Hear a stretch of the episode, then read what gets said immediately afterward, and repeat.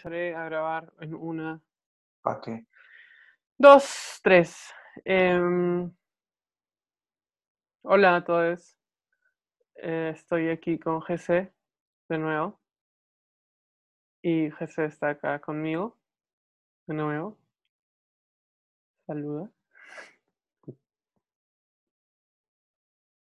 GC. Hola, Em, hola. Y ¿qué estamos, tal? ¿Estoy acá? estamos haciendo algo. ¿Qué estamos haciendo? Cuéntanos. Am, estamos viéndonos ultra gay y jugando FIFA 21, Chelsea versus Roma, por alguna razón. Oye, ¿cómo que Roma por alguna razón? No, no entiendo la elección, pero, Es pero un trataré de e- entender.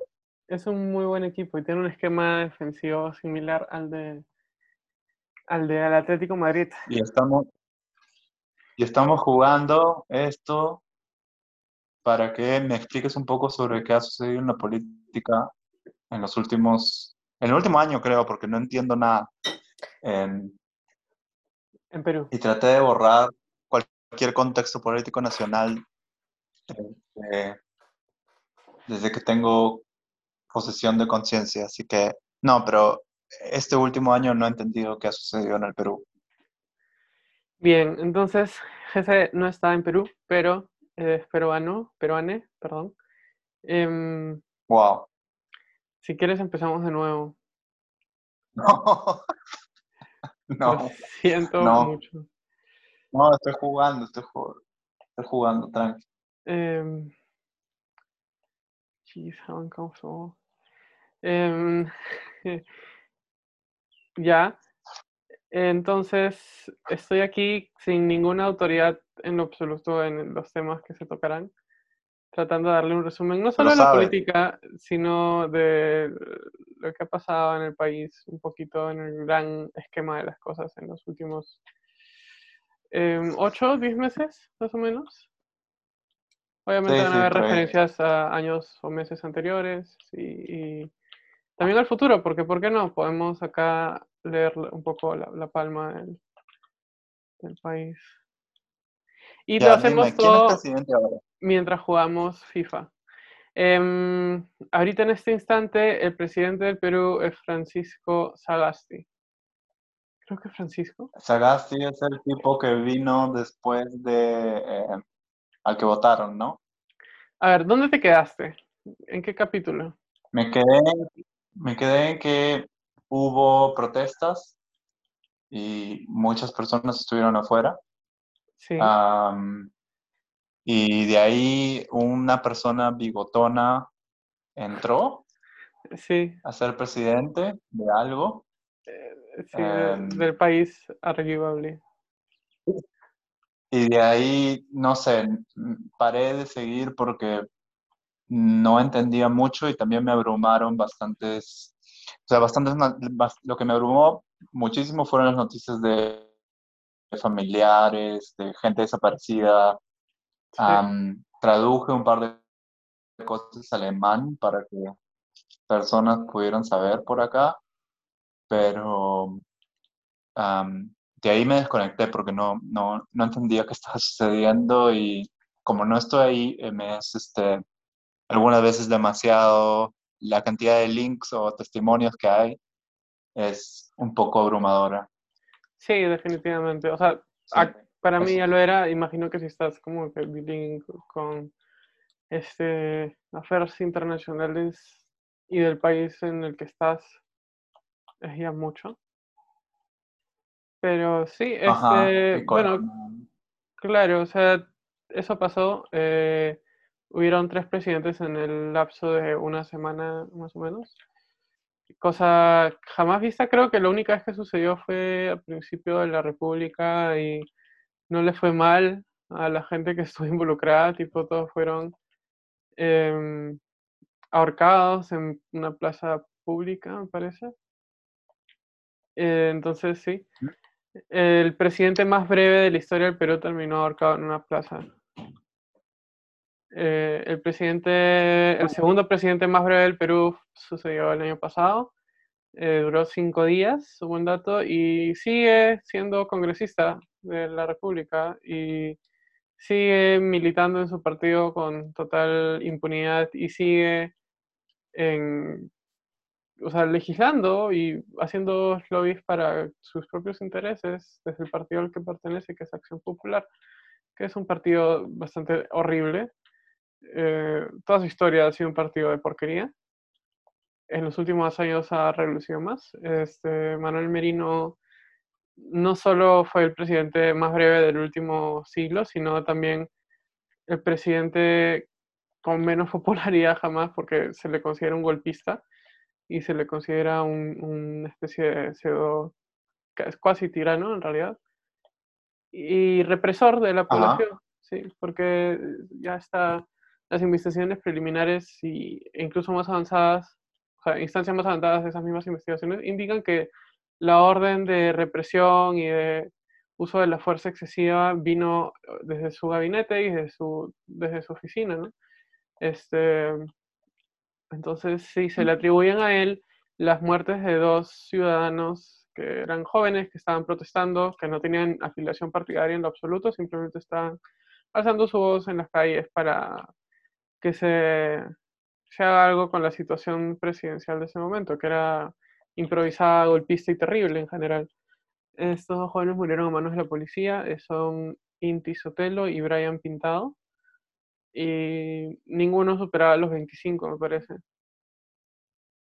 Entonces, sí, eso hizo que estalle todo al día siguiente que se confirmaran las muertes de estas dos personas. Este, eh, Manuel Merino se retiró, se renunció a la presidencia y al día siguiente, después del debate en el Congreso, un debate de porquería, que estuvo lleno de, gente que estaba de acuerdo con ese golpe de Estado, de hecho, pero que dada la situación ah, se había visto obligada a, cambiar de opinión este, para salvarse el pellejo, ¿no? Para que no se les crucifique simbólicamente, porque se vienen elecciones y tenían que tener todavía candidatos este, eh, viables o conectados a la opinión pública, entonces no podían hacerse ese harakiri. Em, y se eligió se eligió una nueva este, mesa directiva del Congreso que fue conformada por gente que estuvo en contra de este, de este golpe, que eran en su mayoría personas no alineadas con, con bancadas mayoritarias, y del Partido Morado, dirigido en este momento por Julio Guzmán, que es candidato a la presidencia también. Y esa mesa era presidida por Francisco Sagasti. Había una mesa extra, pero esta fue la que, que ganó. Y eh, dos días después de la deposición de, Merino, eh, juramentó como presidente. Días después, su gabinete también juramentó. Hasta ahora no hay ni un solo político encarcelado o en juicio eh, por lo sucedido en esa semana de porquería. Hay miembros de la policía investigados, hay miembros de la policía de altos mandos que han sido retirados de sus cargos. Eh, y semanas después, de hecho, días después de esas decisiones del gobierno actual de, de sacar a estos policías de sus de sus cargos, se empezaron a, a dividir las opiniones y la gente de derecha, conservadora y tal, empezó a decir que a la policía se le estaba faltando el respeto, que no habían tenido debido proceso y que se estaba este, tergiversando el carácter, ¿cómo lo decían? Este, noble y, de servicio de la Policía Nacional del Perú, no sé qué. Y que, que es es una argucia este, conservadora clásica. Lamer botas. ¿Cómo? Lamer botas. Exacto, sí y se pusieron a defender a la policía. Que sigue siendo un, sobre... Sigue siendo un talking point en los debates presidenciales, eso de defender o no a la policía, reformarla o no, y, y, yo supongo que varias personas que aún recuerdan ese episodio este, lo tienen muy en cuenta para decidir su voto, ¿no? Y, a ver, y diez meses después ¿qué ha hecho Sagasti o quién es este, esta persona bigotona que apareció? A ver, la persona bigotona que apareció es Merino y la persona barbuda que lo, que lo, que lo, ¿cómo que dice? lo sucedió este, es Agasti. El... Ya, eh, estoy hablando de Agasti. ¿Quién? Qué... Ah, ya, Sagasti. Ya, esta cosa. Ya, Sagasti es. El perfil no lo tengo tan fresco como en los días que, que se estaba decidiendo su presidencia y tal pero es un político este, ya, ya mayor, tiene 78, 77 años, no me acuerdo bien qué edad tiene, pero está arriba de los 75. Em, no sé de qué partido era militante antes, no me acuerdo bien, em, pero el tipo supuestamente era ensalzado por ser un tipo bastante cultivado, preparado, creo que es doctor en algo, en alguna ciencia social, creo, no lo sé, no me acuerdo ahorita, te, puedo sacar la ficha de Wikipedia y, sería la misma cosa. No, no, no. No, no, no, no te preocupes. No me des la ficha de Wikipedia, solo dime impresiones eh, más o menos em, culturales. Ya, el tipo estaba metido en el sector cultura hasta hace poco, me parece. Puedo estar equivocándome. Eh, y daba la impresión de ser un, sujeto alineado con las artes y tal. En su juramentación mencionó, cito a Vallejo, en, un par de mensajes luego también lo hizo, le decían el poeta las primeras semanas. Em, se lo criticaban también porque decían que de poesía no nos vamos a salvar los peruanos y tal. Em, mm. eh, romanticismo. Em, ¿Qué más? Eh, sí, básicamente es un buen gol. Eh, va uno a uno el partido. Este, sí, básicamente su, su filiación política es, si quieres, de centro, más tirado a la derecha, en realidad, tan gente que quiere hacer creer a la opinión pública que se trata de un tipo que es comunista, que no tiene nada de comunista este sujeto. De hecho, eh, en marchas posteriores, en noviembre, manifestaciones populares posteriores, este, por ejemplo, por la reforma agraria o la, nueva ley agraria, que se estaba, no me acuerdo cómo era el nombre exacto, pero era básicamente eh, tomar medidas para, para evitar que continúe explotación de, de, personas del sector agrario, sobre todo campesinos que no, no, pertenecen a una cooperativa o campesinos que están que trabajan como jornaleros, que trabajan de, de, cada día, no tienen un sueldo fijo, no tienen seguro, no tienen beneficios, etc. Es una explotación bastante fregada que existe en el Perú desde siempre. Y, bueno, hubo una serie de marchas y el gobierno de Sagasti reprimió, reprimió a los manifestantes, se les quiso em, acusar de terroristas, se les quiso acusar de vándalos, se les quiso acusar de muchas cosas. Y de hecho hubieron dos muertes también. Este, pero como no eran en Lima, como no sucedieron en el centro del Perú, como no sucedieron cerca a donde están los poderes del Estado este, afincados, no, no, hubo mayor repercusión ni política ni, ni punitiva contra, contra policías que hayan abusado de su poder. Eh, sí, se derogó esa ley agraria, se impuso un régimen agrario se, llegó a un acuerdo de un régimen agrario bastante improvisado, con bastantes fallas, que sí ha sido supuestamente para algunas personas que, trabajan en ese sector un alivio, pero no, no termina de ser este, algo que convenza o que, sea un alivio total, ¿no? Em, y ese es el panorama a fin de año, cerca a fin de año, eh, inicios de diciembre, mediados de diciembre. Entonces Sagasti eh, no, por un lado hablaba de que se tenía que reformar la policía y por otro igual reprimía, ¿no? Este, por un lado hablaba del sector cultura y por otro ah, no, no, no, no había indicios de dar nuevos bonos, no había indicios de cuidar bien este, los contagios, porque, o sea, a fines de año parecía que todo estaba empezando a bajar, pero se descuidó la cosa. Ah. Este, en lugar de, hacerse medidas restrictivas y de redoblar los, esfuerzos de comunicación y de, y de capacitación en todas las áreas necesarias para evitar una, segunda ola y para evitar que, se agraven problemas en el sector salud, en el sector educación y en, y en eh, cualquier otro sector que se haya visto afectado por la pandemia. En lugar de eso, eh, se tomó una medida bastante tibia, bastante mm, poco efectiva, que fue eh, hacer que el 24 y 25 de diciembre, que son los días que los peruanos suelen celebrar la Navidad y la Nochebuena, y el primero de, marzo, de, enero y el 31 de diciembre, que son las festividades de Año Nuevo, en las que hay bastante movimiento, sobre todo en los días previos a Navidad, porque la gente sale a comprar y visita gente y tal.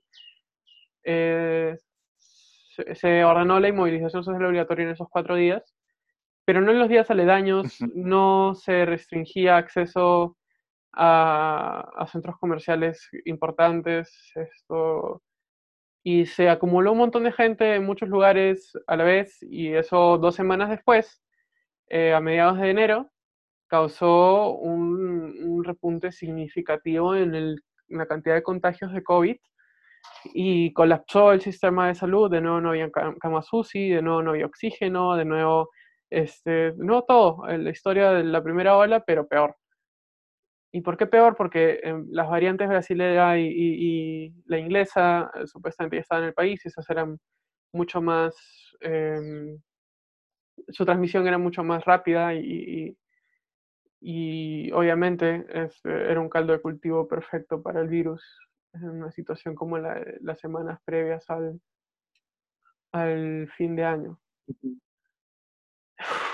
A ver. Um, y en general, ok, tengo preguntas específicas que requieren respuestas semicortas para que uh -huh. no te vayas en Wikipedia.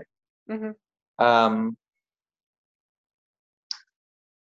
um, la, el manejo de la pandemia ha sido aquí, en donde estoy en Alemania, um, digamos, eh, en comparación a otros países grandes, ha sido relativamente ok. La distribución de la, de la vacuna eh, por medio de la Unión Europea, entre otras cosas, tal vez no. Eh, allá, ¿cuál es tu, tu impresión? O sea, más o menos subjetiva, no, no tan de hechos um, de, del manejo de la pandemia a partir de, de Sagasti o de el gobierno. Ya. A ver, eso, eso calza perfecto con el punto en el que me he quedado en la historia. Eh, así que sí, uh -huh. me voy a remitir a hechos, no solo a lo subjetivo. Eh, te adelanto que me parece que es un esfuerzo respetable el que se ha logrado teniendo en cuenta los antecedentes de la compra de vacunas, o mejor dicho, la no compra de vacunas, y.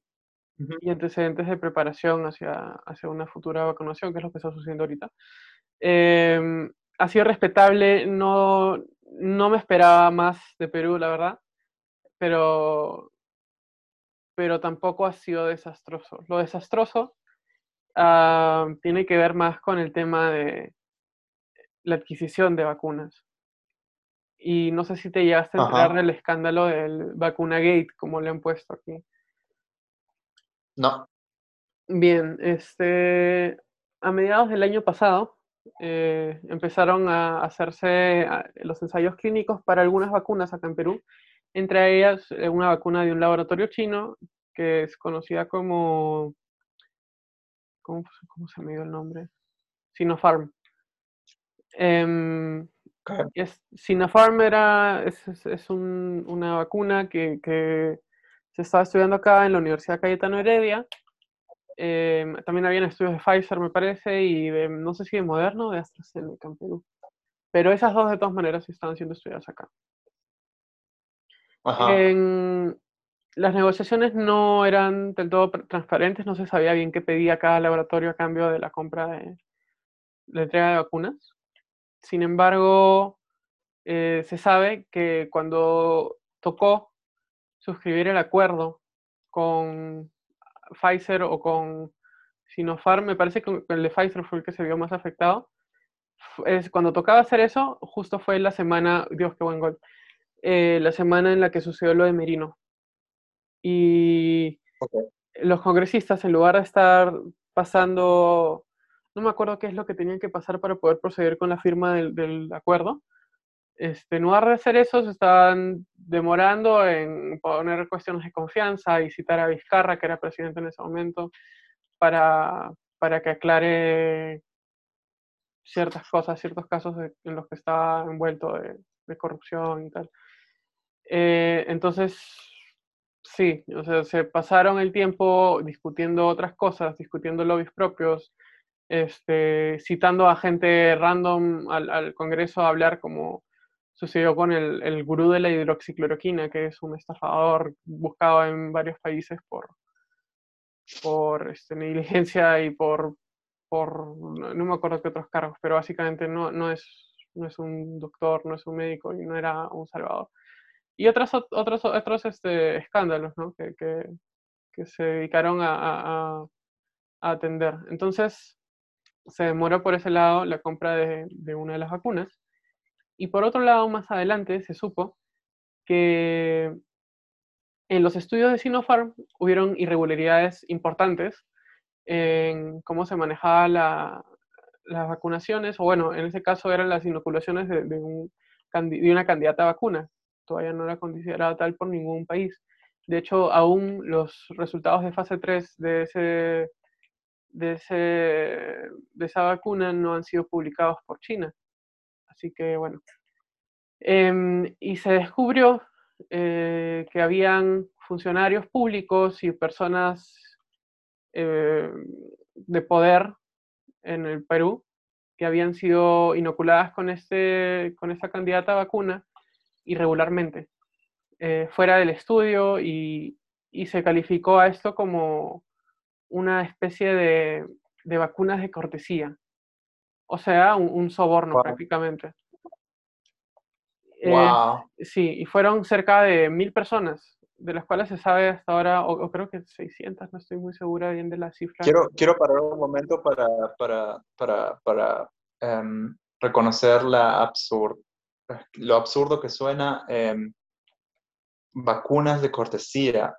Sí, es, um, eh, pero, pero es algo que me parece gracioso también, en, o sea, no he escuchado nada similar acá y creo que también es algo bastante peruano tener un término así de criollo para, para estas cosas. Una vacuna de cortesía. Obvio, es, es, es, es, básicamente un soborno con un nombre bonito, ¿no? Y claro, es que un montón de empresarios acá tienen esas, esas costumbres, ¿no? Darle un regalito a alguien para, que, para convencerlo de, de que su opción de, de, de negocio es mejor. Esto, en fin, entonces, entre esas personas estaba Martín Vizcarra, el expresidente, el que fue vacado, eh, quien él, junto a su esposa, me parece, y no me acuerdo si era la mamá de su esposa o qué otro familiar más, habían sido vacunados. Fue, él cometió el, el desliz de, en una entrevista o en un comunicado que hizo, porque este sujeto para, para todo esto se afilió luego de salir de, de la presidencia se afilió al partido Somos Perú, con el cual está postulando con el número uno como congresista. Eh, entonces, en uno de sus mensajes que tiene en su página de Facebook, me parece, dijo que él había participado valientemente de los estudios de, de Sinopharm y que, y que él estaba, había recibido sus dos dosis. Cuando dijo eso, este, se levantaron, se ordenó levantar la, la, el anonimato de los participantes de este estudio y la Cayetana Heredia esto, confirmó que no, que este Martín Vizcarra no había sido parte del estudio. Y él había mostrado una cartilla en este mensaje que hizo, una cartilla de vacunación que tenía tachado el número de, de, de participante, una cosa así esto, que se veía súper trucho, súper irregular. A, raíz de esto es que se, se, publica la lista, que está incompleta, de hecho, de vacunados VIP, le decían así acá, vacunados VIP. Entre ellos tienes a la directora, de, a, la, a la CEO de, de un de laboratorio. De nuevo, ¿vacunados VIP? Sí. Beep. O sea, no es un término médico, es el término very important people. Exacto, sí. Beep. ok. O sea, tienes ahí, por ejemplo, al, al dueño de un chifa, al que iba, al que suele ir bastante la comunidad china empresaria del Perú. Este, tienes a la CEO de un, de un laboratorio conocido que es Suiza Labs. Tienes a, a ministros, eh, tienes a la ministra Massetti, en, que era la ministra de Salud, que días antes de esto dijo que ella no, no, se vacunaría, que ella esperaría el momento, porque ella, así como los capitanes se quedan hasta que el barco se está hundiendo, se hunde, este, ella también tiene que hacer lo propio y se va a vacunar al último. Días después se confirmó que ella recibió sus dosis a inicios de año. Y así varios otros personajes, ¿no? Entonces, y, estudiantes y miembros del, del, de la universidad, rectores, este, entonces fue un escándalo total porque era nuevamente una confirmación de que vivimos en un país en el que si tienes poder puedes conseguir cosas y no te va a pasar casi nada.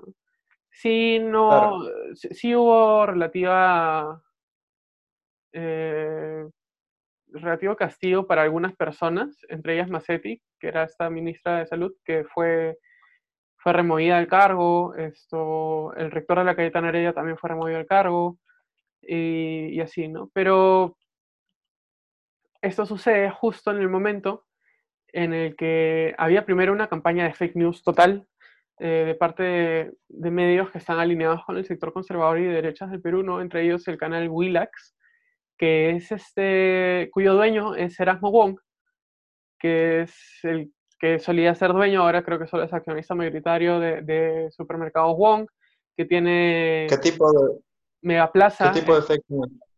Ahorita, ahorita voy a eso.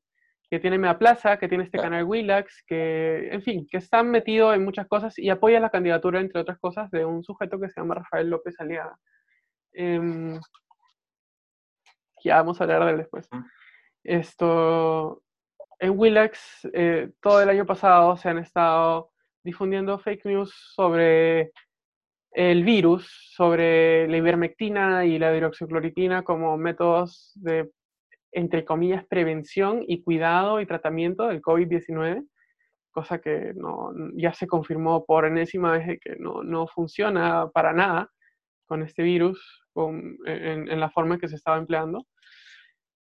¿Y qué más? ¿Qué más hacían en Willax? Bueno, eso se difundían siempre los límites y diretes de la política, que, que no tenían todavía pruebas, este, como por ejemplo lo de Richard Swink y Martín Vizcarra, que fue un escándalo aparte. Em, se difunden también cosas ya más adelante sobre las vacunas, que cierta vacuna, la de Sinopharm en, específico, tiene solamente 11% de efectividad y que nos están vendiendo agua. Y no es así. Este, es una vacuna que tenía este, tiene cuestionamientos y no, no ha terminado de publicar sus, sus este, resultados de estudio de fase 3, pero no es inefectiva. ¿no? Y así una serie de otras cosas que atentan contra la salud pública y, han servido como aparato de, desinformación también durante el momento de la, de la crisis de gobierno que, que hubo en, en noviembre con Merino. ¿no? Esto fue un medio defensor prácticamente de los golpistas, fue un medio que, que estaba del lado de la policía desde el inicio, a luces de, que estaban siendo totalmente abusivos con su fuerza, ¿no? Y así. Em, en ese medio puedes encontrar joyitas como Beto Ortiz, que es este ex acusado, eh, ex acusado porque fue exculpado por sus influencias presumiblemente de, pedofilia. Y tienes a Philip Butters, que es un sujeto eh, vocalmente desinformador, es una bestia mediática bastante peligrosa, creo yo. Em, y así varios otros, varios otros personajes este, de la farándula y, y, periodismo peruano. ¿no? Em, entonces, en ese momento en que se revelaron todas estas irregularidades con la vacunación, el Perú había llegado a un acuerdo por, por un millón de vacunas de este laboratorio Sinopharm. Em, y para luego, como primera, primer lote, para luego este, acordar la compra de 38 millones de dosis. Es una vacuna que se usa en algunos países, entre ellos los Emiratos Árabes, em, que requiere dos dosis para supuestamente dar total este, protección, no sé, no sé cómo se dice exactamente, porque no es ni protección ni, ni inmunización exactamente em, el término. Wow. Pero bueno, se acordó eso. Pero, qué tipo de, o sea, cuál es el efecto? ¿Como de la vacuna? Si no es protección. Eh, ninguna ninguna vacuna en el mercado actual o en que esté en distribución eh, es de protección al 100% del virus. O sea, no te, te protege no de no contagiarte, sino de no presentar un cuadro este, agudo del, del virus. Previene básicamente que mueras. claro, eso sí entiendo. Pensé, eso sí entiendo. Pensé que estabas hablando de, no sé, algo específico de esta vacuna. No, no, no. Estaba dando simplemente las características, pero no quería ser imprecisa con el término. Em, bueno, eh, entonces, justo en medio de este escándalo es que llegaron estas vacunas a Perú. Em, y Willax y otros medios alineados a Willax eh, no, no paraba de referirse a esta vacuna como una estafa, como que nos estaban inyectando eh, agua, como que nos estaban mintiendo y que, y que tenemos que comprar vacunas y dejarle a, los, a las empresas privadas que compren vacunas y que las vendan en el mercado, este, en, el, en el libre mercado, una huevada así. Cosa que no, no es posible, o sea, no se está haciendo no se está haciendo, las vacunas solo se están vendiendo a estados y, y, tal por ahora. Em, pero empezó un lobby horrible por, por desprestigiar la compra, desprestigiar al, sistema de vacunación futuro y tal. Em, luego hasta, hasta ahí entiendo. Hasta ahí entiendo que, que, bueno, es como que business as usual. Sí. Em, y una, serie de, nuevas, nuevos desarrollos que, sin embargo, tienen bastante que ver con, con lo usual, con lo, con lo usual que produce Perú, en términos de narrativas, desinformación y todo eso. Pero ahora el, contexto es de elecciones, ¿no? Sí, todo esto se ata perfectamente con el contexto electoral y es horrible. Eh, es bastante agotador conectarse a ver todos los días las cosas que están sucediendo al respecto. Eh, porque ya no solamente se trata de los hechos y de los jugadores que son el gobierno y la población y por ahí la opinión pública, sino también tienes a los candidatos y lo que dicen que van a hacer y sus críticas abiertas a lo que está sucediendo, lo que sucedió antes en el gobierno pasado, y se ponen en duda muchas cosas y se dejan de tener en foco varias otras que son importantes. Entonces, en este momento Perú también cuenta con vacunas de Pfizer y el flujo de, llegada de vacunas nuevas acá a Perú está bastante, es lento, pero es constante. Eh, hace unos días se llegó a la primera meta que era de vacunar 500.000 personas, ya se logró ha sido en menos de un mes. Este, no es para nada desdeñable para un país que tiene tan pocas vacunas em, que se haya logrado en ese tiempo. Han habido algunas irregularidades, han habido por ahí algunos funcionarios que no han debido ser vacunados, que se han saltado la cola, han habido médicos que, que, qué sé yo, que están pidiendo que los vacunen y no lo hacen. Este, en fin, es business as usual, pero se está haciendo. Eh, y es en este contexto que aparecen ya las pugnas electorales. Los candidatos que están más o menos avisados desde hace unos meses eran esto, George Forsyth, el ex alcalde de La Victoria y ex arquero de Alianza Lima. Y por qué no también decirlo, fue arquero en un momento del Borussia Dortmund. Em, ¿De verdad? Estuvo en la banca, nunca jugó, pero sí fue contratado en un breve wow. por Alemania. Creo que también lo prestaron al Bremen. ¿De verdad? Sí. Creo que también pasó por el Parma, además. Ya, ok, entonces... Ok, o sea, un arquero está en, en las urnas, ¿qué más? Sí, ese es uno. Luego tienes, ah, está con un partido que se llama Victoria Nacional, que es un partido em, que ahorita no me acuerdo de dónde. Ah, era una, era antes el partido de Humberto Lai, este pastor evangélico que estaba en política, que se paraba lanzando las, a las elecciones cada cinco años. No sé si te acuerdas de él. El partido que tenía una cebada, una cebada como, como símbolo. Eh, sí, sí, me acuerdo de este, de esta- de este Sí. personaje. Entonces es un partido lleno de fanáticos religiosos, de gente conservadora. El tipo eh, ha manejado una agenda eh, bastante xenofóbica contra los inmigrantes venezolanos y es algo que se repite con varios otros candidatos. Luego Mm. tienes a Johnny Lescano, que es de Acción Popular, el partido al cual pertenece eh, Merino, que es este, el, el, el expresidente golpista. ¿No? Entonces, ese partido se está lanzando a las elecciones y es uno de los que más intención de voto tiene, eh, que es peligroso, obviamente, de, de- de- o sea, indica que primero que no hay memoria y segundo que parece que no, no hay un no hay una noción de que cuando votas por un, un candidato, votas por todo su partido, no, no solo es este, la cabeza la que importa. Igual Johnny Lescano es un tipo con Claro. muchas acusaciones de, como, en- eh, perdón, eh, repito, que tiene acusaciones de, de acoso ah, con- contra una periodista en específico, que tiene, Ujú.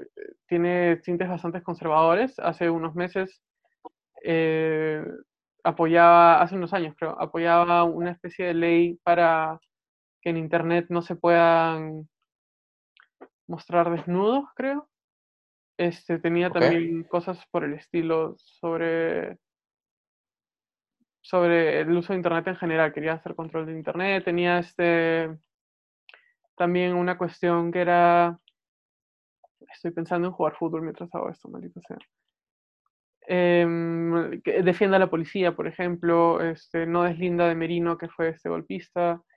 En fin, sus, pretensiones son, son, son bastante ex- extrañas porque no, no parecen propias, siempre parece que está este, bajo las órdenes de alguien más y ese es su partido y probablemente Marino, Merino entre ellos. Em, luego tienes en candida- como candidato a Julio Guzmán, que es este sujeto que, que tenía antes este partido, que era una copia, me parece, del, de este partido español, no me acuerdo cómo se llamaba, no sé si era Podemos, y que en 2016 su candidatura fue tachada por una cuestión de la elección interna del partido y tal. Este año también se le quiso tachar, me Sí, a parece, ver si me acuerdo. de Julio Guzmán, si te acuerdas, ya. Y su partido Sí, me acuerdo de él, me acuerdo de... ¿Te acuerdas del escándalo de las velas y el, y el arroz chaufa? No, no, no, te- cuéntame de eso, ¿qué, qué pasó con el arroz chaufa? Ya, me parece que fue en 2019 que se le captó en cámaras de seguridad, de hecho, corriendo después de un incendio en un departamento. Eh, se fue corriendo de este edificio después de que se incendió el departamento.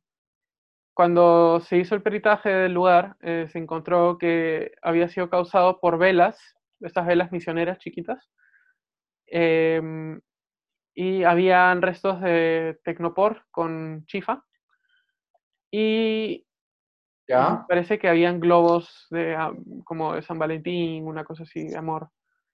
Y la persona con la que él había estado en este lugar era una militante de su partido, con la que se presume, en el momento se presumió que estaba teniendo una especie de affair. El tipo es casado para esto. Este, desde ese momento su Mm. popularidad cayó un montón.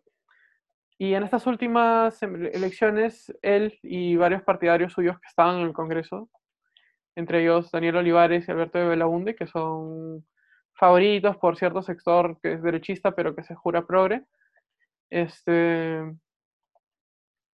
porque participaron de las marchas contra Merino, participaron bastante activamente, sobre todo estos dos congresistas, y ahí es donde Guzmán ganó un poco de, de popularidad perdida, ¿no? recobró esa popularidad perdida. Eh, el tipo es, es una centro derecha también, en realidad. Es del mismo partido de Sagasti, el actual presidente. Em, mm, no sé, no, no sé qué más comentario darte sobre él, es bastante soso en general. Pero eh, sí este, Ya, pero está ah, en contra del, del derechismo conservador total, ¿no? Y también está en contra de la Ah. izquierda, por algún motivo es, le, ha declarado la guerra a, a partidos que sean este, alineados un poco más por ese lado.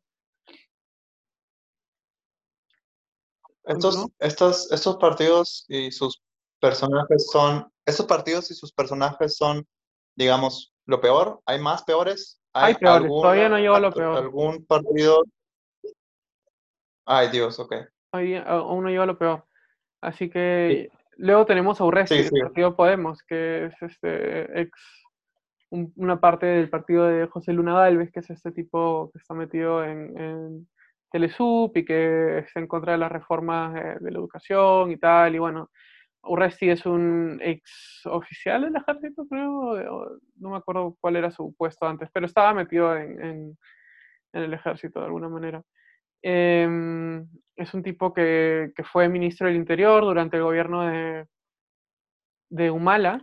Eh, es un tipo célebre por... Sí, lo conoces.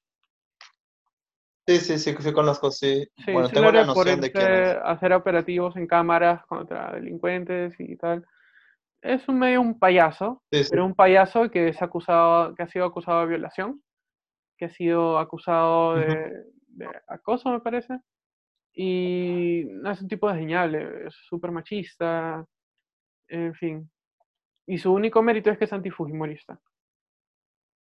Él no tiene mucha intención de voto. Eh, luego tenemos a Ollanta Humala, de hecho, que es una candidatura bastante rara. El tipo acaba de salir de la cárcel, preventiva, pero igual cárcel. El tipo no tiene mucha popularidad, ha pasado bastante piola, pero recién repuntó hace poco por una encuesta, por una entrevista que tuvo en la que atacó básicamente a, a otro partido, este, y en la que se dedicó a decir que en su gobierno las cosas estaban relativamente estables. Y luego tenemos a Keiko Fujimori, que nuevamente está en carrera, que salió de la cárcel también. Em, ¿qué más, ¿Qué más hay que decir? Es lo mismo de siempre, solo que ahora está, se ha, re- ha redoblado Sí, sí. sus, sus, sus este, propuestas conservadoras, ¿no? Este, está recontra comprometida con, con ser oposición del gobierno actual, está en contra de las cuarentenas, está en contra de una serie de cosas este, y critica, critica bastante a la gestión actual y, y critica em, como, eh, eso, eso lo resume, creo. Em, Claro, al mismo tiempo que esto, su popularidad ha bajado, ha bajado un montón. Antes su lugar en las encuestas era bastante más alto que lo que tiene ahorita. Y, o sea, se debe a muchas cosas, entre ellas su falta de acción o de, o de, o de tomar parte durante las, las protestas que hubieron en noviembre, eh, que siga con el discursito de que de su padre, que siga que siga teniendo gente bastante desdeñable en su partido, que haya si- seguido haciendo oposición, ya por fin se, se percibe a Fujimori como, como sinónimo de desestabilización, de oposición sin mucho sentido. claro, al- a, su, a su grupo y posiciones, las, o sea, tengo una idea de quiénes son y qué hacen. Sí. ¿Quién es la, quién es quién o qué es, es la persona que está liderando en encuestas? Ah, eso es bastante relativo, pero ahorita voy por, por eso. Y ahorita, este, Keiko Fujimori no parece que ha sido este, su, su candidatura eh, y su base electoral ha sido tomada por el partido que viene en este momento, que es Renovación Popular, que es básicamente una regeneración del Partido Solidario Nacional de Luis Castañeda Locio, exalcalde de Lima en tres ocasiones, con nefastas gestiones y demasiada, demasiada corrupción en su haber. ¿Está muerto él? ¿Cómo? ¿Está muerto él? No, no, no, pero creo que estuvo cerca de estarlo. Y, la, y el presidente de esta, de, este, de esta lista electoral es Rafael López Aliaga. Rafael López Aliaga es un sujeto que tiene. Espérate, voy a meter gol. Ay. Rafael López Aliaga es un sujeto que, que, que es bastante turbio en la política peruana. Eh, creo que antes no había postulado por ningún cargo de este tipo. Eh, me puedo estar equivocando, pero lo cierto es que hasta hace poco mucha gente no sabía quién era.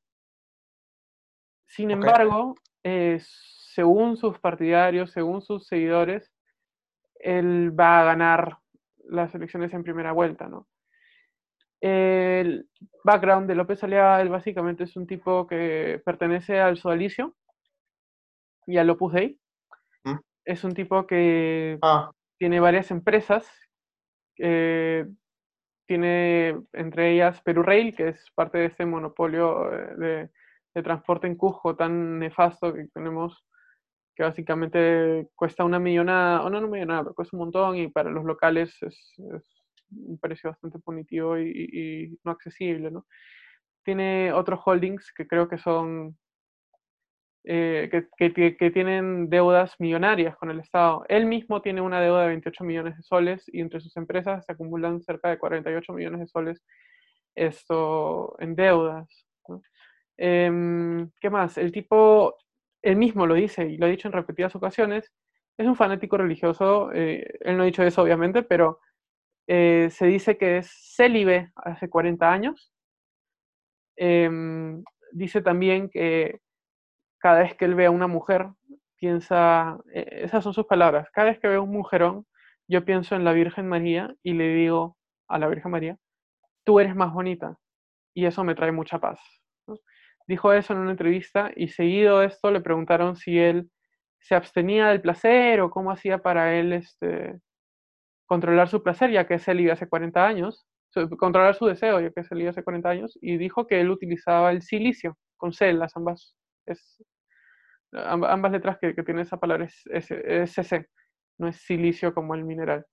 Este, el silicio es un, un pedazo de metal que tiene como púas y que se amarra alrededor del brazo o de la pierna y genera heridas, ¿no?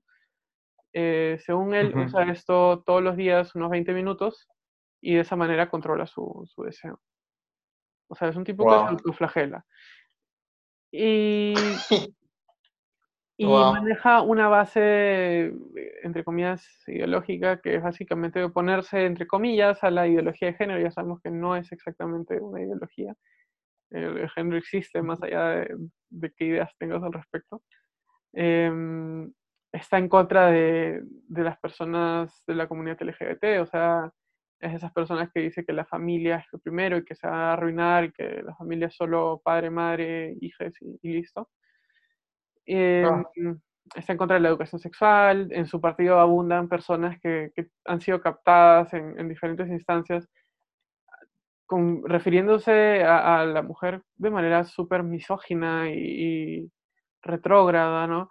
Eh, entre ellas su primera vicepresidenta, que era Nelly Mendoza, que es una tipa que salió a decir que las mujeres que no, no se dedican a ser madres o que no quieren ser madres, básicamente van a volverse abuelas terroristas y, y no sé qué más, y que la mujer tiene que volver a la casa, y, y etc. Em,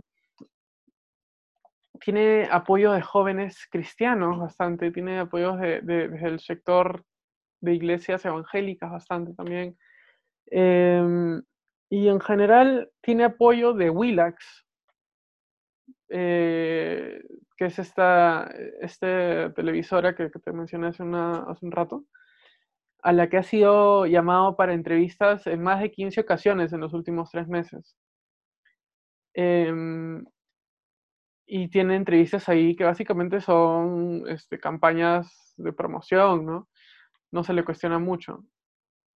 Recién en, los últimas, en las últimas semanas este candidato ha empezado a hablar fuera de ese circuito de, de medios de derecha, medios conservadores medios que abiertamente lo apoyen.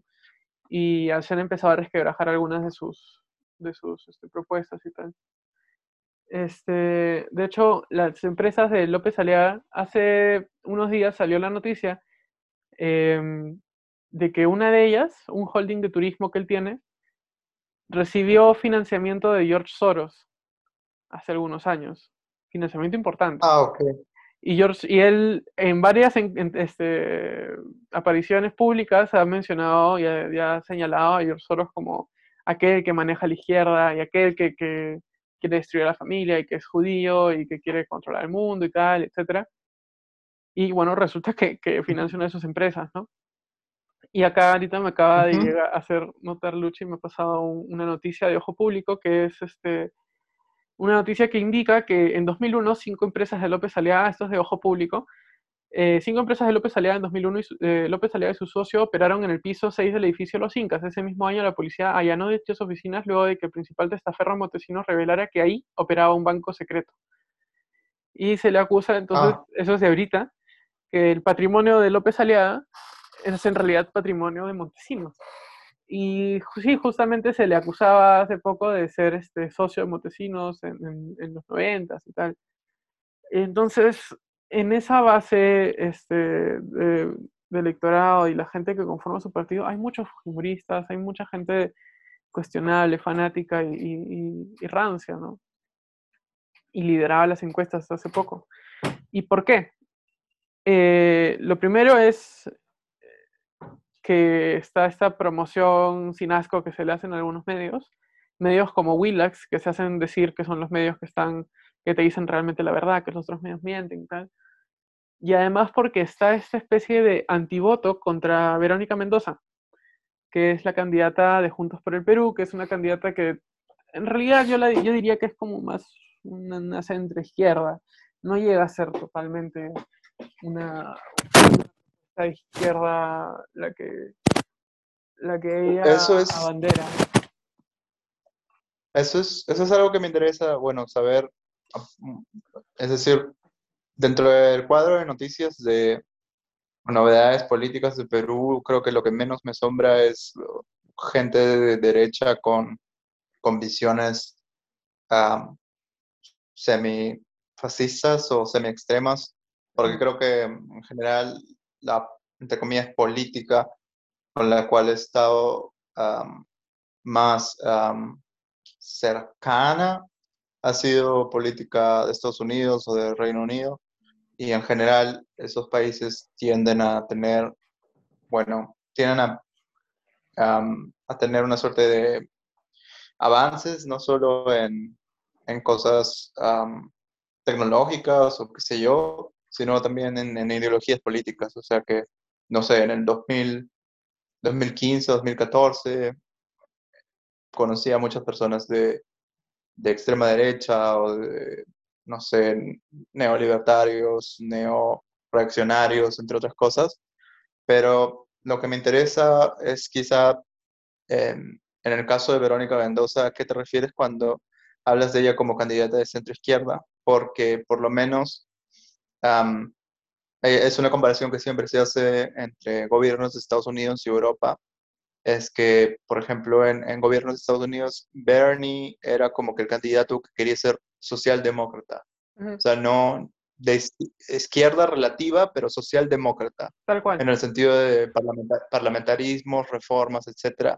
Y en ese sentido, em, Europa, o por lo menos también, bueno, Alemania, tenía un, eh, tiene un gobierno que es más o menos de, centro, centro, centro que se, digamos, CDU, CSU, que tiene, tiene como que el centro derecha y SPD, el socialdemócrata, em, tiene, digamos, como que quieren hacer cosas de izquierda.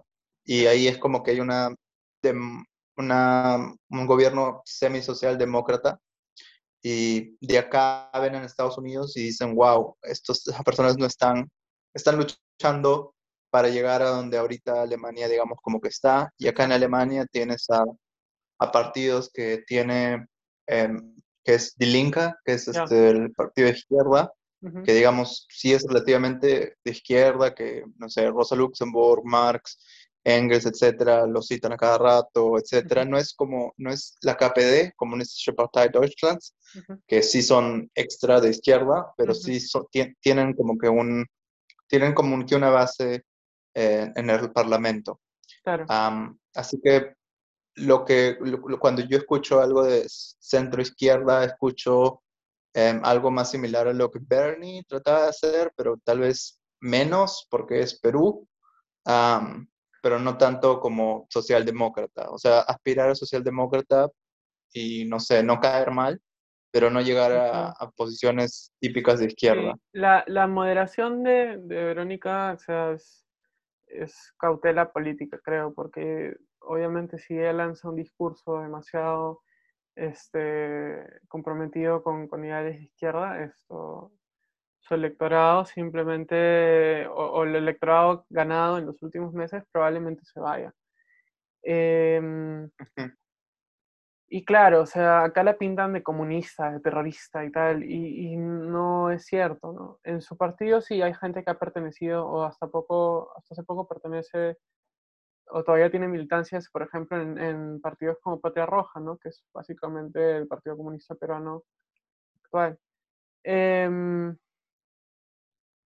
pero ella y las cosas que propone, entre algunas sí son bastante alineadas a ideales de izquierda, por ejemplo, Em, eliminar las AFP y hacer un fondo común eh, para todas las personas de Perú, eh, con diferentes bases tributarias y tal. Eh, otras propuestas tiene, por ejemplo, una nueva constitución con una asamblea constituyente plurinacional y, paritaria, o sea, con representantes no solo de las personas, los partidos que están en el Congreso, sino también partidos o movimientos sociales que existan a lo largo y ancho del país. este, plurinacional porque se tiene en cuenta que el país no es homogéneo, que no hay, este, que no es, la nación peruana no es una sola y que tenemos la nación, este, tal vez Aymara, que tienes las naciones indígenas en, la selva, que tienes este, diferentes otros movimientos eh, y culturas conviviendo en el país, ¿no? Y paritaria porque obviamente, o mejor, bueno, no es obvio, pero puede ser sorpresa para algunos, pero la constitución pasada y todas las anteriores han tenido una mayoría absoluta de hombres redactándolas, no hubo participación de la mujer en lo que se dijo. Esto, esas dos son sus medidas, entre comillas, más de izquierda. Después, este, aumentar el, el, la disponibilidad del gas este, natural que tenemos en Perú aumentar la, disponibilidad para el, para el, pueblo, o sea, para la gente, no, no que todo se vaya o la gran mayoría se vaya y solo tengamos un lote disponible para consumo interno, ¿no? Es, esto, que es algo que, por ejemplo, se ha hecho en Bolivia, pero también se, se hace en algunos otros países que no necesariamente están alineados junto con la izquierda, eh, no radical, sino más comprometida. Em, y por último está el tema de, que ella, ella, lo dijo, o sea, tomar control del medio de, producción, en este caso del oxígeno, en casos como la pandemia, cosa que no se ha hecho a tiempo, que se trató, pero, pero bueno, el Estado parece que no tiene el poder. ¿Ella dijo tomar control de los medios de producción? No, dijo tomar control de la producción y distribución del oxígeno, que es básicamente, ah, okay. este, o sea, ya sabemos de dónde proviene esa idea y es totalmente necesario en un contexto como el actual, ¿no? Y claro. pero no se habla de expropiar, no se habla de, de tomar control de todos los medios de producción o de, o de, medios de producción claves, este, ni siquiera temporalmente. ¿no? Ella también habla de mantener la autonomía del Banco Central de Reserva, se habla también de, de que la empresa privada pequeña y mediana sea reactivada, se, se potencie y se proteja y también habla de dar bonos para, para ciertos sectores que han sido más golpeados por la pandemia, para, para generar una especie de reactivación del consumo en el país y para este, estimular la, economía interna. Que obviamente son cosas que se han hecho de alguna u otra manera en los últimos años con bastantes trabas y, y con bastante cutra también en algunos casos, y no por eso a, las personas que lo, lo, propusieron se les dijo que eran terroristas, ¿no? Em, y lo mismo va para, para, ejemplos de otros países. Em, y dime, ¿ya terminamos los, los partidos horribles o hay más? No, hay uno más. Ay, Dios. Hay uno más, de hecho, sí, pero me entré a Verónica porque tocaba. Y este es no, de donde... Todo bien, todo bien. Sí, de hecho, y este es el otro, el otro partido por el que cierta juventud y sector, entre comillas, progre, apuesta porque les da miedo la propuesta de, Verónica Mendoza, que es por Hernando de Soto, del partido Avanza País, que es un partido que básicamente lo ha convocado, lo ha llamado para que sea la cabeza y no es su partido. Este, verdad es, la mayoría de partidos en, en, carrera no, no, tienen esa característica de que eh, las, los presidentes propuestos sean dueños del partido, pero en este caso es especial notar que, que este tipo, por ejemplo, cuando inició la campaña, eh, no sabía el nombre del partido. Este, es una de las cosas que se le achaca, ¿no? que, que él está ahí de invitado. Y quién es Hernando Soto, este pata supuestamente es un economista, wow, qué buen gol, un economista de renombre que ha asesorado gobiernos importantes y que ha estado en todo el mundo este, salvando la economía de la gente y, etcétera. Y que supuestamente tiene publicaciones y es estudiado en los mejores colegios y escuelas económicas del mundo y que está súper preparado y tal. Cuando en realidad no es tan así, solo es un tipo que se sabe vender. Y entre los países a los que, o gobiernos a los que ha asesorado está el de Fujimori, asesoró la campaña de Keiko también hace unos años. Em, y también, por ejemplo, estuvo asesorando a Omar Gaddafi, me parece que a Mubarak también, este, o sea, gente desdeñable, ¿no? Nada, nada, nada que ver con gobiernos importantes y, y, respetables, al contrario. Em, sobre sus publicaciones tiene una la que se le acusa de plagio, por ejemplo, que compró su, su autoría. Em, no se le estudia como, como gran economista. Tuvo una buena idea en los 80, se suele decir, pero nadie la aplicó, le sirvió a muy poca gente en realidad. Em, y el plan que, que él tiene no es nada del otro mundo, es más, es casi nada. Este, su, su plan de gobierno suscrito inicialmente era de tres páginas. Luego se hizo un nuevo plan de gobierno y se presentó al JNE de flamantes 17 páginas. Em, o sea, eso solo indica que es un improvisado, ¿no? Que vende humo y es no es más que un señor viejo blanquito con ciertas credenciales y privilegios y para algunas personas no solo es inofensivo, sino que parece ser que es el PPK que no pudieron llegar a tener, ¿no? Em, ok. Y además, bueno, en su partido tienes a gente del Fujimorismo, por ejemplo. En su partido, o sea, hay acusados por, por varias cosas, ¿no? En la mayoría de partidos lo hay, pero en el suyo hay varias más. Este, ¿Qué más pasa con De Soto? Eh, ah, y el último, el último escándalo con él es que cuando sucedió todo este... Sí, que, que champera ese gol. Cuando sucedió este escándalo, es el Boca Juniors contra contra el Real Madrid y estoy ganando 2 a 1. Yo soy Boca. Este, cuando sucedió el escándalo este de las vacunas y todo eso, él fue entrevistado en varias ocasiones y en todas decía que no, que él, al menos en dos ocasiones de las que recuerdo, le decía que a él no le gustan los privilegios y que toca esperar su cola y que eh, ningún candidato debería estar vacunándose, este, son, ciudadanos y etcétera, y, y esperarán su turno, ¿no? Este, tenía este discurso. Sin embargo, después de estas entrevistas, el primero de marzo, y esto recién se sabe hace un par de días, el primero de marzo él se fue a Miami, donde él tiene, e, en Estados Unidos él tiene propiedades, me parece, no sé si tiene la nacionalidad o el pasaporte, pero tiene relaciones con Estados Unidos bastante fuertes. Se fue a Miami en secreto supuestamente, después de haber dicho que no podía salir del país se fue a Miami después de hacer un pedido expreso al, al, al, presidente Sagasti, días después de decir que no, no, debía vacunarse a los candidatos, le pidió al presidente Sagasti que se vacune a todos los candidatos para que puedan seguir representando al país y no sé qué. Al día siguiente de decir eso fue que se fue a Miami y aparentemente se, se vacunó. Eh, digo aparentemente porque en ese momento era, o sea, hasta hace un par de días era aparente, ahora ya está confirmado por él mismo. Eh, ya que 21 días después, que es como toca eh, la vacuna de Pfizer, em, volvió a viajar a Miami. Y, y eso fue después de negar en otra ocasión que, que él se había vacunado o algo por el estilo, ¿no? Em, y nada, viajó a Miami eh, después de 21 días Y al regresar se fue a Cusco, ahí fue cuestionado de dónde había estado y no sé qué, porque habían salido sus, sus datos de migraciones. Em, y clamó que él había sido vacunado con una vacuna con una vacuna privada, cosa que no existe en, Estados Unidos. Todas las vacunas son propiedad del Estado y son distribuidas por el Estado y también por privados, pero gratuitamente. Em, entonces él dice que fue vacunado ya, pero él no, supuestamente tenía visa de turista nada más, cosa que, es, relativamente ilegal este, acceder a una vacuna ya, esto si no eres residente.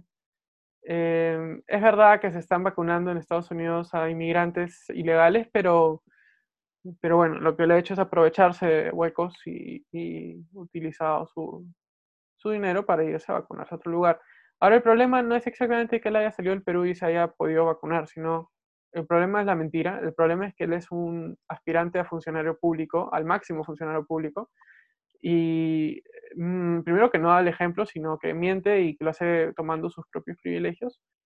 Y segundo que, que es este, o sea, yo opino, ¿no? Porque sus defensores están diciendo que, que si en su lugar yo no hubiera hecho lo mismo, o alguien que lo critica no hubiera hecho lo mismo, que sí lo ha hecho con sus recursos y este es el giro, ah, el giro de defensa y eh, de argumentos que ha dado él mismo, que él no le ha quitado la vacuna a ningún peruano, entonces lo que ha hecho está bien. ¿no? Eh, en frente a esas defensas tan, tan extrañas y, totalmente que hablan desde el privilegio, em, yo solo puedo opinar que si tú estás apoyando a un candidato, deberías apoyarlo y escrutinarlo de la misma manera que escrutinarías a, un presidente, ¿no? Porque es lo que eventualmente podría hacer. Y, ese escrutinio es, no solo para él, es para, cualquier otro, ¿no? O sea, se le defiende que porque es viejito, entonces para que pueda seguir en carrera tiene que estar sano, etcétera, ¿no? Eh, y pregunta... O sea, sanos quiere estar todo. Pregunta, ¿cuál, ¿qué, ¿qué, tipo de propuestas o cosas tiene esta persona? Eh, realmente muchas. Este, ahorita no se me ocurre uno en específico porque es, no, es como, es derecha, es derecha, total. Este, sí, o sea, básicamente quiere reforzar, hacer un Reactiva Perú 2, básicamente este, quiere reforzar algunas instituciones, pero no ha aparecido en muchos debates. La verdad es que yo no tengo ahorita muy fresco su plan de gobierno, a pesar de que es breve. Eh, pero, por ejemplo, no hay menciones a la pandemia en su plan de gobierno. No hay menciones al control ahorita de la pandemia. Sí hay menciones a, por ejemplo, aumentar el PBI eh, destinado a la salud, pero no, no se dice si hay algún plan, no se dice si hay alguna propuesta específica para, para designar este, ese, cambio presupuestal y, destinarlo a otro lado, ¿no? Esto... Con esta persona, em, disculpa, pero con esta persona ya terminamos. O sea, gente hay, mala. hay algunos más, obviamente, ¿no? Pero no tienen mayor relevancia ahorita en encuestas y tal. Ah, ok. Em, ya, y aparte de, de, Verónica Mendoza, ¿qué, otra, ¿qué otro partido es ok? La verdad es que, desde mi opinión, el único partido por el que yo votaría con comodidad es el de Verónica Mendoza. Eh, con incomodidad relativa podría votar por el Partido Morado, a pesar de que han tenido un papel ahorita como gobierno eh, bastante, no sé, contradictoria, ¿no? Porque por un lado dicen que están con la población, que están con los jóvenes, que están con el bienestar, pero reprimen, pero no tienen decisión ni acción este, frente a eventos determinantes, ¿no? No tienen una clara comunicación de gobierno, no tienen una clara comunicación de, medidas y educación y de, y de hacer frente a la desinformación, por ejemplo. Entonces, okay no sé, me parece más de lo mismo, pero Monse. Em, sí.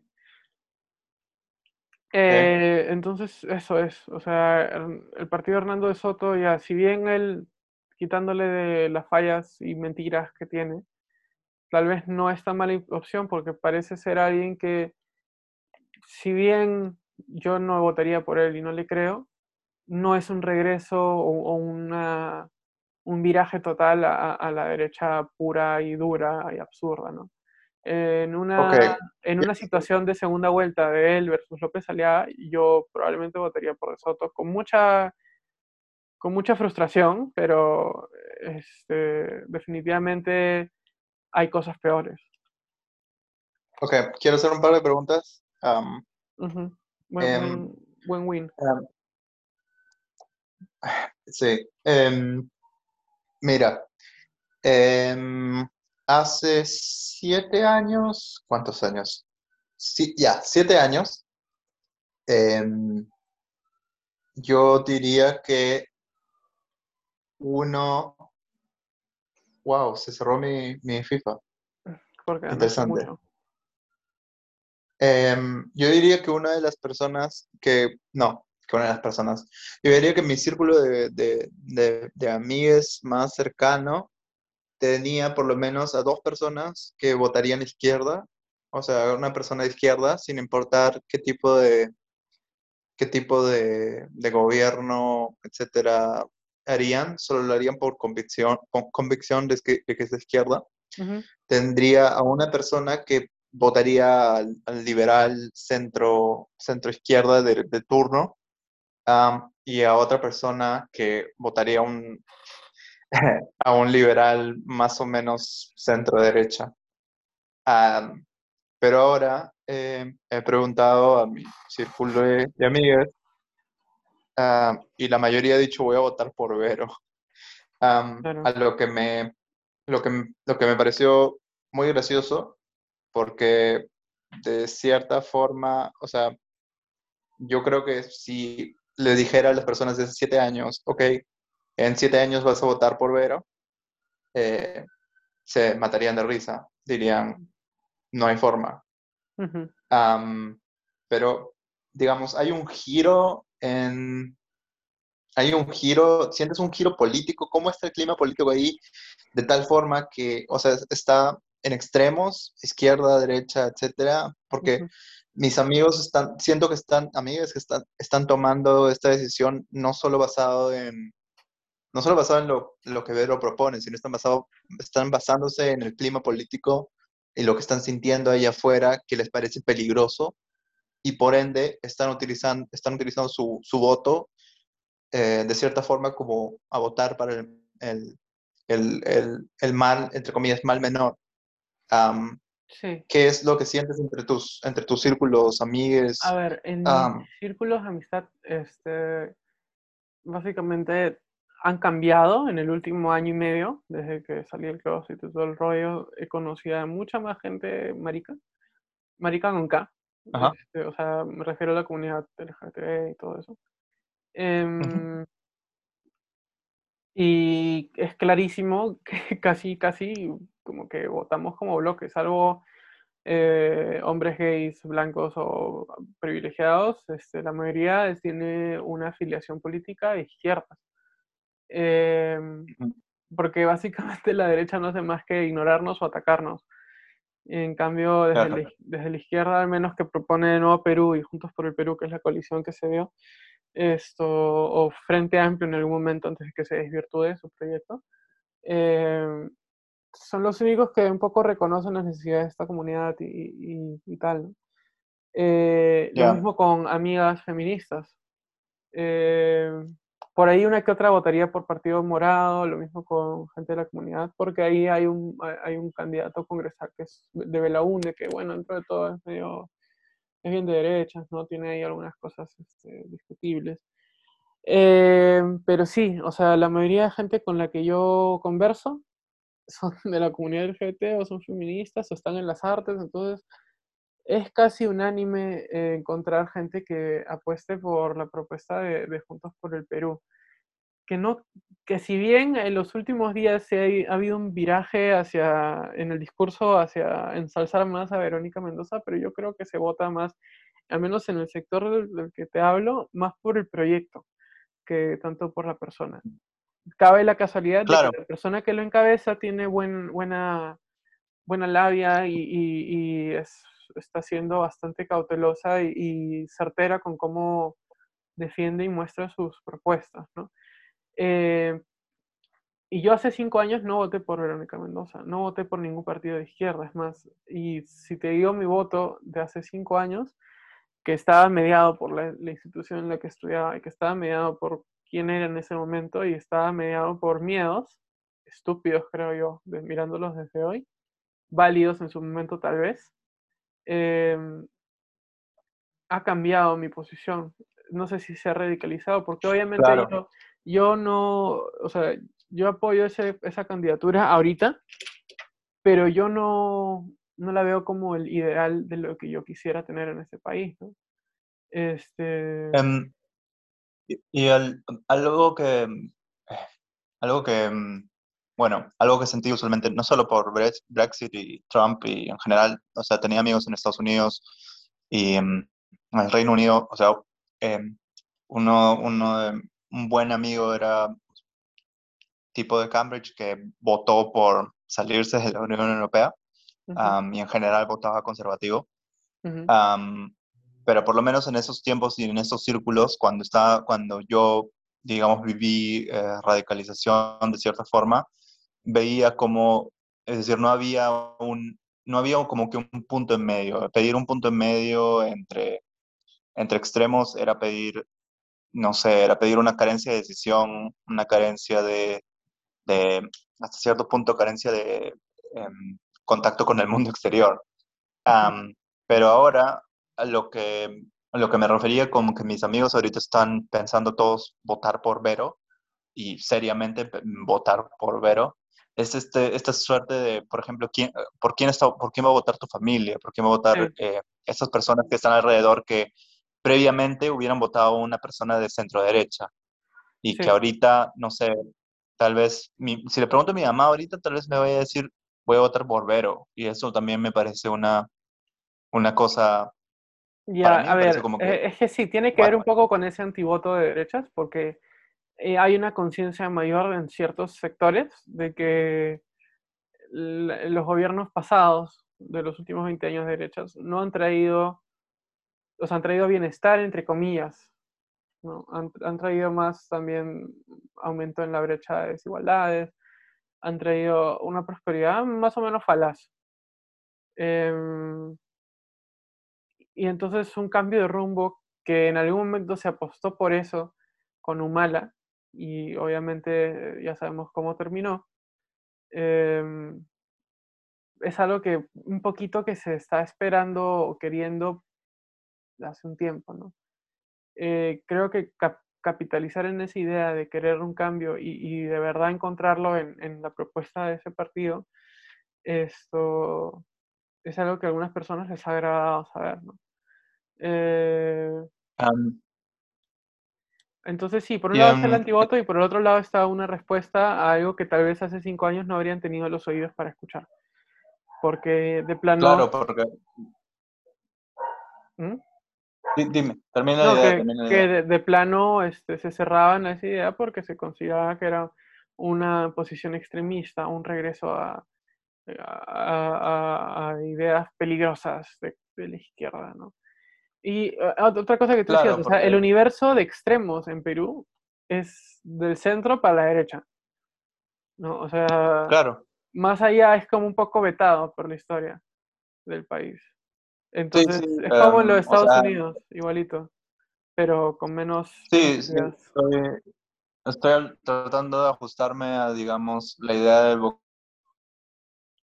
vocabulario de, em, que se usa por allá para, para usar términos que, o sea, son reconocibles, porque en general tengo, o, digamos, ideas un poco más, es decir, conozco los extremos, extremos que van a extremos extremos, Claro, obvio. no sé. Y es que, o sea, yo, yo tengo plena conciencia de que si yo te digo Juntos por el Perú de izquierda, no te estoy diciendo Juntos por el Perú es este un, partido de, de, de socialismo este, puro y duro, ¿no? O, o que son comunistas, o qué sé yo, no, para nada. claro, y, y eso va un poco con, con una pregunta que quería hacer em, con respecto, claro, no estoy ahí cuando, cuando estas cosas se ponen interesantes, o sea, para mí, en, una, desde una perspectiva, wow, Maradona, ah, desde una perspectiva bastante eh, detached de, cierta, digamos, investigación académica, pero um, sí, wow, Ronaldinho me metió gol. Pero sí, este, sí siento eso porque la persona que, o sea, en mi grupo o en mi círculo que solía votar centro derecha, ahora está votando, digamos, centro izquierda levemente o por una persona que nada que ver. Eh, sí, pero... ahora hace campaña en Twitter por, por esa candidata. Pero, uh, Dios mío, eh, pero lo que voy también es que eh, sí, a él le decían este fascista, pero bueno. Eh, a lo que, sí, eso te, te, lo pueden contar otras personas, pero este, em, por ejemplo, em, a lo que iba más que nada es que esta clase de radicalización, ¿qué grupos, o sea, qué grupos marginales o qué grupos hay, hay allá que sean como que que han brotado a partir de esta, no sé, de estas elecciones, de la pandemia, etcétera. Porque, por ejemplo, cuando, cuando Trump salió y cuando Brexit salió y todo eso, em, yo por lo menos tenía bastante contacto con personas que eran em, anarquistas de derecha o libertarios em, típicos estadounidenses, don't tread on me. uy, eso se ha este, eh, multiplicado por aquí. Ya, eh, eh, ya em, y gente que tenía avatars de rana y gente que hablaba con Donald Trump Jr., etcétera, y, y personas que tenían una suerte de, de influencia que, digamos, era bastante horrible. Y aparte también tenía amigos que, eh, amigas que eran de izquierda, izquierda comunista, que, digamos, también trabajaban por su propia parte, digamos, em, criticaban a los de DSA, Democratic, Democrat Socialists of America, em, que, siempre andaban ahí jodiendo, etcétera, y trataban de plantear una visión em, más o menos eh, de izquierda ya cuasi académica, que, que, que, ya tiene una historia, digamos, historia, historia, historia, historia histórica, valga el oxímoron, pero esos, digamos, son son este, posiciones bastante extremas que las conocí por X motivos, tanto porque eran, eran amigos o amigas que están metidos en ese tipo de cosas, o porque eh, algo los radicalizó de cierta forma. Y allá lo que he escuchado es que hay libertarios y, y digamos, gente así, pero eh, digamos, quiero, estoy preguntando por una más o menos explicación de qué o qué, qué cosas son los libertarios y si es que hay otros grupos así de semi, semi em, radicalizados o extremos de cierta forma, tanto de izquierda, derecha, si es que hay centristas radicales, qué sé yo, pero sí, eso. Sí, eh, y ya, lamentablemente me vas a ver influenciada, en mi opinión, por los Twitter Politics, Twitter Discourse de Perú, porque no, no hay mucho más que, que, que, alucinar acá en Perú ahorita, ¿no? O sea, salvo las marchas que trajeron ahí movimiento de jóvenes, este, algunos de izquierda, jóvenes, algunos de centro, entre comillas. Eh, yo te diría que poco, o sea, pocos grupos cohesionados o casi ninguno se ha, se ha desprendido de esas marchas, eh, que es una pena porque era una, era una especie de... O sea, en otro contexto tal vez sí se hubiera formado grupos más cohesionados después de esas marchas eh. Eh, lo chévere es que ves a más jóvenes, jóvenes hablando de política, considerando que es importante tenerla en, la discusión siempre, que no solo es este, farándula, deportes y, espectáculos, ¿no? Em, pero a ver, o sea, ¿qué actores nuevos se podido alucinar un poco? Sí, hay bastantes de estos libertarios que, que hablan bastante de, defender el libre mercado, de defender la autonomía de las empresas, de que el Estado debe ser chiquito, de que esto, que deberían darse ciertos este, servicios públicos actuales a empresas privadas, ¿no? Esto, que estaban en contra de la cuarentena, en contra del uso de mascarillas, en contra de, de una serie de medidas que estaban hechas con base científica para evitar el contagio, ¿no? Eh, eso es por un lado. Y estos libertarios se han visto este, con ecos en, en gente de Con mis hijos no te metas, por ejemplo, que llegaron de alguna forma u otra, porque de hecho el, el gobierno de Merino estaba backed, ¿cómo se dice? Este,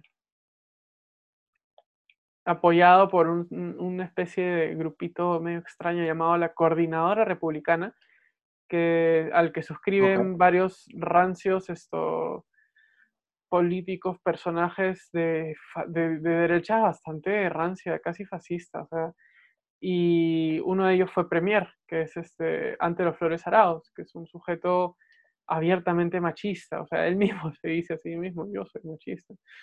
Esto, y en, esta, en este grupo de la coordinadora republicana tienes, por ejemplo, a Cristian Rosas, que es el principal, este, ¿cómo decirlo? El, el principal advocate o el que dirige básicamente el movimiento de Con mis hijos no te metas, que son estos pro familias, antiabortos, antiderechos de la mujer, antiderechos LGBT. Este, y, y tuvieron este Merino que, que básicamente hacía eco de ello con su represión policial y, sus, y su rápido deceso, este, en- descenso en, en- en políticas autoritarias, ¿no?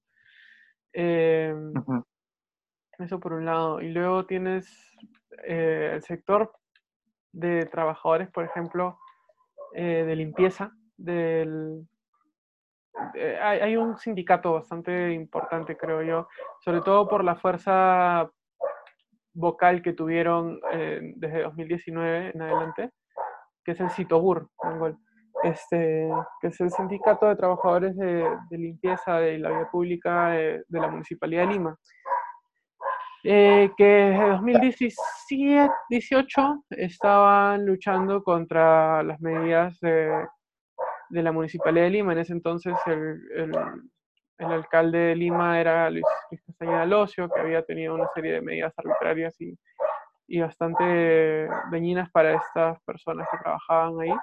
De hecho, yo participé de la realización de un documental de esa lucha. Y de esa lucha se desprendieron algunas este, trabajadores bastante vocales que tuvieron alguna presencia en medios en 2019. Y una de ellas era Isabel Cortés, que es esta trabajadora de limpieza que postuló al Congreso en 2020 eh, por este Congreso interino luego de la vacancia PPK, perdón, luego la disolución del Congreso. Esto. Y ella, y eh, básicamente, un poco que ha, ha logrado, creo que, ganar bastante base política en gente que trabaja en, en servicios y, y, eh, públicos o servicios privados que tengan sindicatos, ¿no? Esto, eso por un lado. No tengo muchísima este, información al respecto porque obviamente es un mundo bastante ajeno al mío. Y lo poco que, que- que entiendo es que por ese lado le está yendo regular. Este, después tienes, por ejemplo, al sector agrario, ¿no?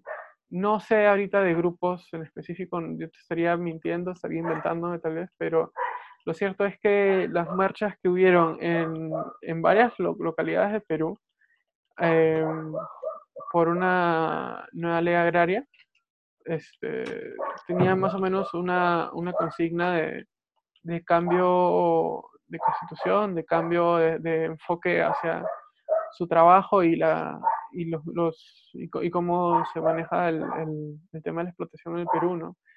Y eso está alineado indudablemente a una postura izquierda, porque la derecha básicamente se dedica a, a tirarles dedo de, de vándalos, de terroristas, de, de alteradores de la tranquilidad, ¿no? Y, de que están buscando privilegios o caprichos cuando solamente son derechos de trabajador.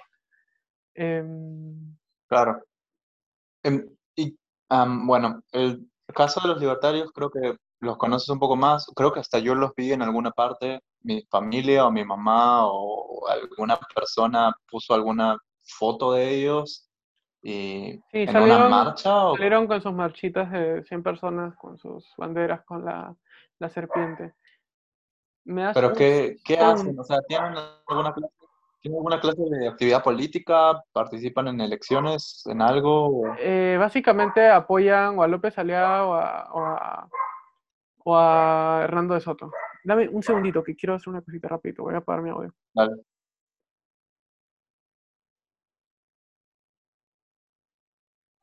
Este, más bien te quería pedir que ya vayamos cortando en, en breves porque Luchi tiene que trabajar en breves. En unos Ya. 10 minutos max. Ya. Sí. ¿Qué onda con tu perro? Eh, son los perros del vecindario y eh, que se conocen y se escuchan y se responden. Están debatiendo Wow. quién es el nuevo presidente de los perros, Bueno, básicamente. Bueno, entonces, Em, sí, em, pero no, no tienen mucha actividad política. O sea, es que tampoco hay- ha habido tiempo realmente. Esto, entre 2010 y 2020 y 2021, que hubo un nuevo congreso, más ha sido un trabajo de, eh, bueno, ok, pandemia y por otro lado de impedir que el congreso pase ciertas cosas, ¿no? Porque se, se dedicaron el año pasado a dos intentos de vacancia, uno que funcionó, se dedicaron a, a- hacer, a poner trabas para ciertas medidas de, alivio para, para los efectos negativos de la pandemia con la población, ¿no? Se dedicaron a, a lobbies con intereses personales antes que miércoles, en el último minuto. Este, antes que dedicarse al bien común, ¿no? Este, básicamente entraron ah, su año de, de gobierno a, a beneficiarse. Entonces, y por otro lado, tú necesitas, no me acuerdo cómo es desde la reforma política, pero, pero creo que para tener un partido necesitas tener por lo menos tres años de actividad partidaria. Entonces, tampoco es muy fácil decir, en este último año se han formado nuevos partidos políticos con acción electoral, porque no es así. Más han habido coaliciones o gente que apoya abiertamente a un grupo político desde su propio grupo. ¿no? claro, El último partido creo que, se trató de inscribir fue el 2019, o sea, de los que todavía están ahí, pero que logró una coalición fue Nuevo Perú, que era liderado por, Verónica Mendoza. Ella tuvo algunos cuestionamientos por las alianzas que tuvo en ese proceso. Pero bueno,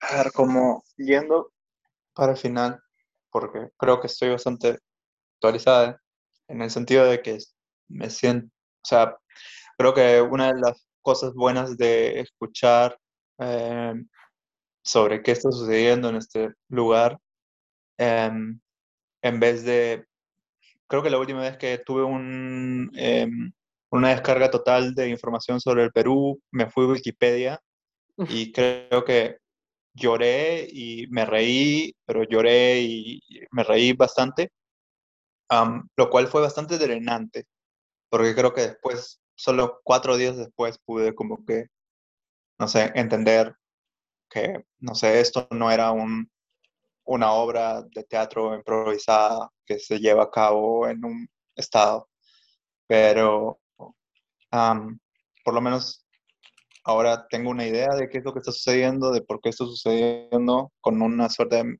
menos de shock, si es que suceden cosas mucho más, no sé, horribles, qué sé yo. Pero tengo dos preguntas. Una, que creo que es la obvia, eh, vas a votar por Vero, ¿no? sí. Ok. Y dos, Y al Congreso por la única el- candidata trans que, que existe y por la representante de los trabajadores del CITUR, Isabel Cortés. entiendo. Y mi segunda pregunta es, como persona em, mm, no binaria, no, no muy estándar en, am, en lo que respecta a Perú, etcétera, ¿cuáles son las posibilidades de una vida en el Perú, ¿recomendarías que una persona viva ahí? con todo esto, lo que está sucediendo políticamente, económicamente, em, es decir, con corona, etcétera, lo que sea. Am, Puede las, elegirlo. porque la, ¿Aló? aló, sí. Eh, dime, ¿qué, qué me- te faltó decir algo más? Ah, lo, lo que iba era que, o sea, las, las condiciones para personas, para ponerlo de una manera mucho más eh, gigante, para personas no estándares, es, no es, o sea, se, en muchos lugares del mundo, Alemania incluido, eh, Estados Unidos, Reino Unido, aún se lucha por derechos fundamentales de ciertas personas, tanto de trabajadores como personas no estándares, etcétera. Ningún lugar es perfecto, pero em, dirías que Perú en las condiciones políticas actuales, las condiciones en general está, es un lugar vivible para... Depende de dónde vivas, depende cuánto dinero tengas y qué tanto acceso a trabajo estable y, y digno tengas. Pero, eh, o sea, si puedes elegir, no, no lo hagas. es, eh, y depende mucho de una- quién conozcas y dónde hayas estado antes. Claro, es una pregunta más o menos especulativa porque eh, es una pregunta que para, por lo menos para mi compañía o para las personas con las cuales eh, mantengo un contacto, em, es, es legítimamente un lugar en este mundo,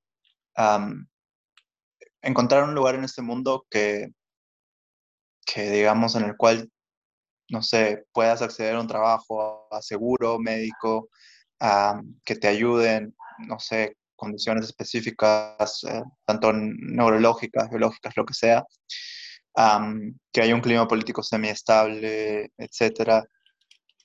Es, es, es un- no creo que podamos eh, encontrar uno, Am, pero no sé, cómo es también el país de donde yo nací, etcétera.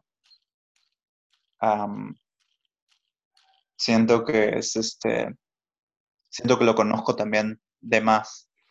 O sea, mira, y todo lo ¿qué? o sea, si no tienes una red de soporte hecha por ti misma, eh, no puedes contar con instituciones, no puedes contar con, con el Estado, no puedes contar necesariamente con, con alguna entidad privada para que vele o por tus derechos, para que te proteja o para que simplemente esté ahí para, para ti, ¿no? O sea, Es más una cosa do Claro, con la gente que tienes a tu alrededor. claro, en, Y en- en la este sentido, bueno, es necesariamente comunal, sino, o sea, no, no es, no en el claro, de vivir todos en el mismo lugar, sino eh, apoyo entre tus comunes. Claro, eso es algo que, o sea, hay problemas estructurales en el Perú que se ven en mucho de lo que has hablado. clasismo, racismo, em, discriminación contra gente LGTBQ+, plus, am, etcétera. Y no sé, esta combinación de un montón de personas que parecen payasos, am, impresentables y ya gente que, que de por sí ya es peligrosa con am, no sé, con, con este tipo de radicalización que en otros lugares ya ha tenido Mm, bastante gente muerta, unholy alliances. Claro, no lo sé.